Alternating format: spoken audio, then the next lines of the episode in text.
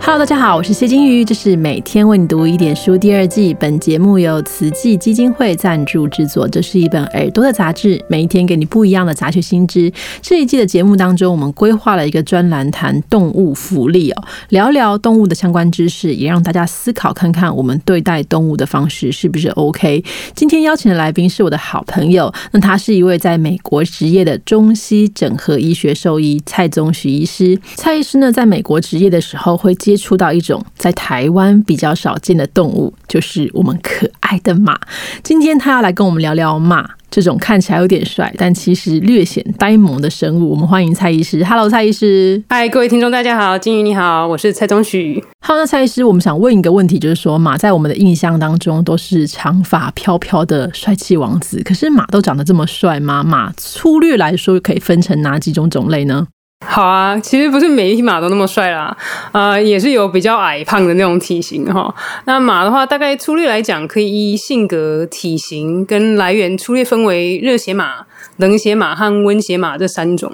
呃，热血马的话是大家比较常见的轻型的骑乘用马匹，骨架比较纤细，体型也比较纤细，通常脚看起来比较细长的那种就是热血马，大概只有三百多到五百多公斤，它们脾气普遍比较烈，啊，警觉性也比较高，精力十足，所以很多时候会被用来做各种运动的运动马。大多他们的历史都来自中东和北非地区，比如说大家耳熟能详的汗血马就是一种热血马。那另外比较常见的还有纯种马，比如说赛马在用的那种就是纯种马的赛跑。然后还有一种叫耐力赛的，像是马匹的马拉松的比赛。呃，阿拉伯马就是耐力赛的佼佼者。那第二种是冷血马，冷血马又称为玩马，就是拉马车用的那种马。诶，看过《银之史》的听众大概就比较熟悉玩意马这个名称。它们体型都很高大，骨架也很粗壮，马蹄子特别大，感觉比例上来说应该比热血马的蹄子还要大。大概平均是七百到一千公斤，嗯，脾气比较温驯一点，耐力也佳，不容易受到惊吓。古代就拿来用来拉马车啊，务农或者是运输货物。但工业化以后，冷血马的数量就大幅减少，因为比较没有这样的功用了。呃，体型比较小的冷血马品种也是有，也可以拿来骑，像是有一种叫 Frisian 的冷血马，也会被拿来参加像是盛装舞步赛之类的马术比赛。第三种是温血马，算是一个比较模糊的分类。简单来说，过去所有通过冷血马和热血马配种而育成的品种，都可以叫做是温血马。只是现在马术人称呃名称，如果听到温血马的话，通常是指现在用于马术运动的几个品种啊。啊，品种的育成就是取冷血马和热血马的优点，骨架就会比热血马要要粗一点，体型也比较高大，呃，大概五百到七百公斤，运动能力跟爆发能力都比冷血马要好一点，所以马术比赛最常见的应该就是温血马，障碍赛啊、三项赛，还有盛装舞步赛之类比赛都很常见到温血马。诶，最后两种算是就是不是标准的高头大马了。台湾常常看到的一些马匹，其实应该算是矮种马，英文叫 pony，又叫小马。它们的肩高小于一百四十七、一百四十八公分左右，体型通常比较粗壮圆润一点。古时候被用来做货物运输、拉马车什么的。现在的话，给小孩骑矮种马的人也很多。它们比一般马匹要好养活，适应比较刻苦的环境。一般饲养环境下就会比较容易胖。那最后一种就是有时候会在那种动物园看到的迷你马，迷你马的肩高大概不超过一百公分，那么很小，哎，大多都是坐在当宠物或陪伴动物。那在台湾，因为大家见到马的时间不是很多，所以我们很常以为马是一种超级勇猛生物。这部分有没有什么马相关的常见误解？你想要跟大家特此澄清一下呢？我最想宣导的一个事情就是马其实是站着睡觉这件事情。就是成年马，因为心肺功能的限制，他们其实没有办法长期的躺在地上，他们都是站着睡。呃，也是需要躺下来睡，但是大概时间不会超过一两个小时。像我大学的时候，曾经在无名小站追那个星子写的小说，他当时在写百兵的男主角在逃亡的时候，就跟他的马相依为命。然后有里面有一章节就写到他们睡觉的时候会靠在一起取暖。我那时候马上在底下推文章，这不可能的，除非男主角只睡一小时，而且睡在马腹部代表你要睡在马中间。马如果想要起来动一下的话，马上就踩到你，所以这绝对不会发生。但是这个错误在小说里面其实蛮常见的。那第二个比较常见的误解就是呃白马，大家常常讲白马王子嘛，但其实我们常常常听到人家讲的白马哈。诶，大部分的时候都是灰马。灰马它们出生的时候毛是有颜色的，像是黑色啊、棕色或者是栗色。那年纪渐长，这个灰那个毛色就会慢慢的变白。有一些会变成花花的那样花马，或者是有斑点。但也有一些就完全变成纯白。啊，像是电影里面那个魔戒电影里面的甘道夫骑的，它就是灰马，而不是白马。真正的白马的皮肤其实是粉红色的，它没有色素；灰马的皮肤是黑的，所以你只要看马的鼻子，就很容易分辨到底它是白马还是灰马。那另外一点误解，我觉得比较常见的是，因为哈马是猎物而不是猎食者，所以他们感到威胁，然后受到危险的时候啊，第一个反应都是逃跑而不是反抗。这就跟我们比较熟悉的猫狗之类的宠物有本质上的不同。毕竟猫狗肉食性动物，它们是猎食者，马就跟兔子会比较像一点。所以一般大众对马的行为不了解，通常来源于此。马就比虽然说它们体型比较大，但是它们比猫狗还要更容易受到惊吓。对陌生的东西也充满了警觉性，比如说突如其来的声音很容易吓到马。我们以前在大动物园区的时候啊，如果说要关门或者是拉铁门制造声音的时候，都要跟马或者饲主先讲。那理想上甚至要把马的头转向我们要关的铁门，让他们看着，才不会忽然受到惊吓。那风大天气啊。诶，也会让马比较难以控制，大概是因为环境的杂音太多了，所以会让他们比较没有办法听清楚他们认为有可能有猎食者或危险逼近的声音，所以他们情绪也会比较紧绷。乱飘的塑胶袋根本就是大魔王，因为那个塑胶袋啊，一旦被风吹的时候，噼里啪啦那种声音，忽然的动，然后又无法预计那种飘动的方式啊，哦，实在是很多的马都会吓到，他们非常的不喜欢。那所以马受到惊吓的时候，其实会乱跑的吗？对，就是你要看马的个性，有些马比较个性比较稳定，它可能就是会动个几下，然后耳朵竖起来，表示它有听到，它有在注意，好，但是它的注意力就不会在你身上了。所以你如果说，比如说要忽然要挣挣戳它之类，那也是比较危险。那有一些马特别容易受惊的，它真的就会开始乱跑。那对于旁边我们要治疗的医生或者是助理来说，当然就是比较不可控。好，没想到这个看起来威猛的马，其实有这个胆小的这一面哈。那蔡医师可不可以跟我们分享一下，如果说我们第一次遇见马的时候，要怎么样做才不会让这个马情绪过于激动呢？可以啊，因为毕竟跟猫狗一样啊，其实我想应该没有任何动物喜欢陌生人忽然靠近它的头哦。那马也是一样，所以你要很有礼貌的介绍自己的话哈，我是建议说要从左侧靠近马的脖子或者是肩膀区域。但你要看，如果你距离拉近了，然后马的耳朵往后压。变成俗称的飞机耳的话，最好不要靠近，因为马有可能会咬你，那代表它的脾气非常不好。啊，你靠近了，如果没有问题的话，哈，你可以轻轻的把手伸出来，然后摸它的肩膀或者是脖子这一类的地方。它如果接受的话，也有可能会转头回来看你，你就可以把手伸过去，掌心向上，让它闻你的气味。没有拒绝的话，就可以马摸马的鼻子跟马的额头位置。我是建议不要忽然接近眼睛跟耳朵这类比较敏感的地方，哦，就比较不会被拒绝。那我刚刚之所以讲说要从左边来，是因为我从大大学开始接触马的时候就被教说，要跟马做任何交流都要从左边来。那当时教我的人也只很模糊的说，马的左边视力比较好什么。其实我认为这是迷信，但是已经变成了一个约定俗成的一个习俗。因为马如果从小被社会化跟训练的时候都被人从左边靠近，那它自然会预计你会从左边来，所以你从右边来就比较可能吓到它。那因为大家都讲说从左边来，所以你如果说，比如你要在动物园以外的场合需要接近马的话，最好从左边这样靠过来。另外就是马的眼睛长在身体的两侧，好，所以他们的视野很广。但是他们的视觉盲区在近距离的正前方跟身体的后方，所以不要从他的盲点这边靠近马，容易吓到他们。尤其是后方，一定要拉出不会被后腿踢起来踢到的距离，不然的话，那真的是很危险，不止痛，还有可能骨折啊。要从马的后方过啊，你距离要么就是拉得远，不会被踢到的距离，不然的话就是要跟马粘得紧紧的，这样它后脚要踢你才没有冲击。感觉被马踢到好像蛮痛的哈。对，我记得以前有一个兽医来我们学校分享他开马诊所的经验，他就讲说，曾经被一匹母马。踢到。他那时候刚好已经人已经蛮也蛮累的，工时很长，然后踢飞出去，他还昏了一段时间才醒来，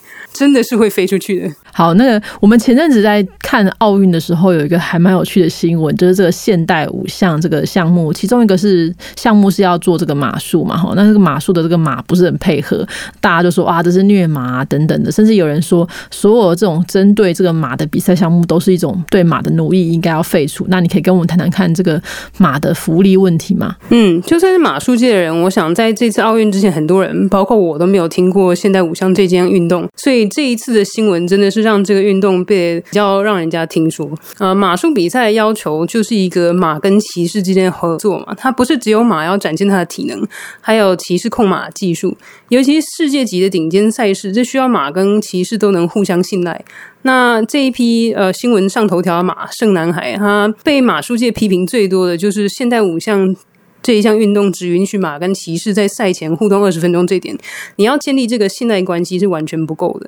那马跳障碍赛很特别一点是我们刚刚前面有讲到，马的正前方有一个盲点，所以当马靠近那个障碍物的时候，它其实是看不到它要跨越的那个障碍的。它必须仰赖它的骑士告诉他跳跃的时机，所以如果马不信任它的骑士，那它当然会拒绝继续啊。毕竟跳跃失败的话，有可能会摔断腿、摔断脖子。那马当然不会为了一个陌生的骑士去赌上自己的性命。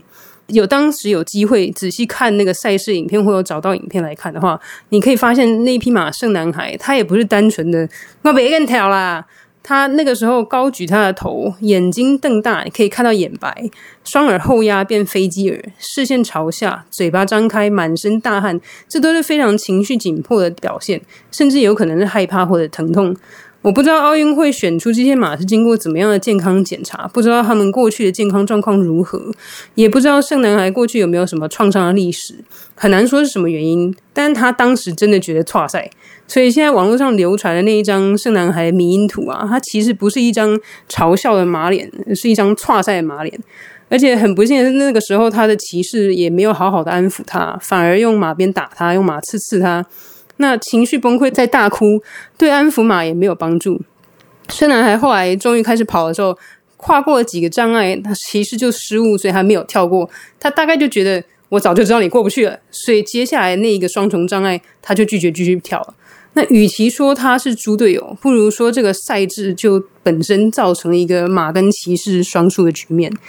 今年这一场现代武术五项的马术比赛啊，另外被马术界批评一点就是，大部分参加了比赛的选手虽然是奥林匹克比等级的赛事，但骑术看起来很奇怪都不怎么样。老实说，有几位甚至看起来很糟。那个马匹要跳跃之前呢，骑士应该要指示马何时跳跃嘛。但是他自己的身体，就是骑士自己的身体，也要做跳跃准备，不要妨碍到马匹的动作。落地的时候，同样也要准备做好准备去坐稳。可是有一些选手很明显根本就是靠马在自动驾驶，落地的时候身体前后晃动，甚至有的选手坐不稳，直接扑到马的脖子上紧紧抱着。这些选手只是运气很好，遇上了性格比较躁的马，所以才会无视他们的失误，自跳自己的。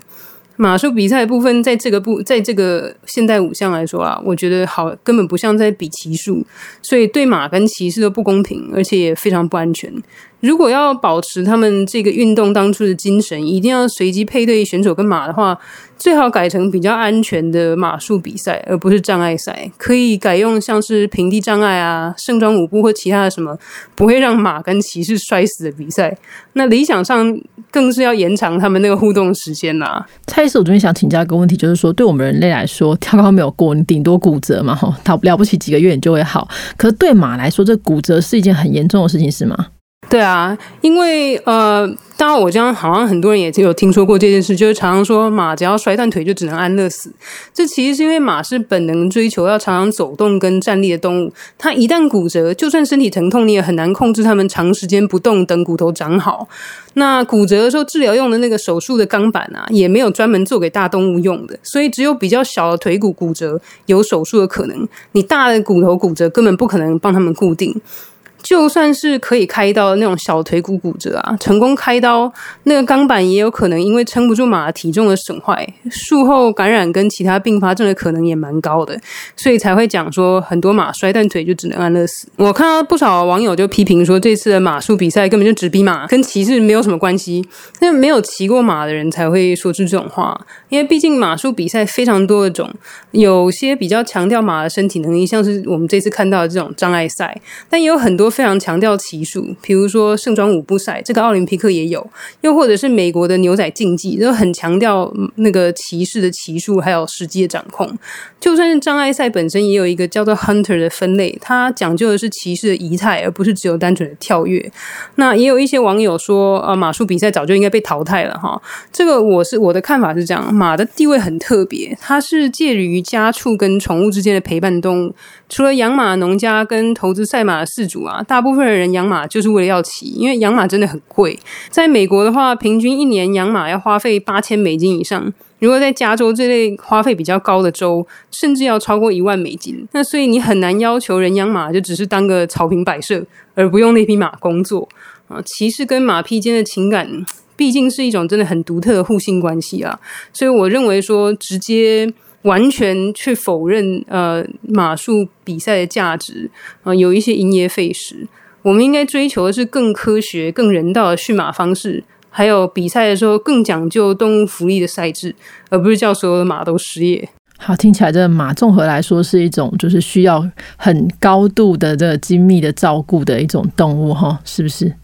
对，因为其实马以大动物来讲，它们其实蛮纤细的，算是比较容易生病。它不像是牛啊，甚至是驴子、羊这类的家畜比较吃苦耐劳啊，是比较需要人去细心呵护的一种家畜呃，所以。健康问题也蛮常见的。如果想要投资，呃，要去骑马养马的话，哈，银行账户里面的存款要准备好啊，因为他们其实就跟你养猫狗一样，一定都会难免会生病嘛，哈。那甚至一般的照顾啊，呃，打疫苗啊，除虫这些的，就要花不少钱的。那更何况如果生大病的话，哈，真的很难。而且马的寿命比猫狗要长。他们的平均寿命大概有二十五年啊，多一点可以活到三十年没有问题。那所以你买了以后，接下来年份。你要好好照顾它。好，那如果存款账户非常丰厚的朋友，那你小孩如果朝着要养马的话，那怎么办呢？钟许？对啊，我觉得如果说小孩喜欢的话，哈，可以找找看有没有农家肯让他们去帮忙个一两天，扫几次马就扫几次大便，可能就不会那么的热情了。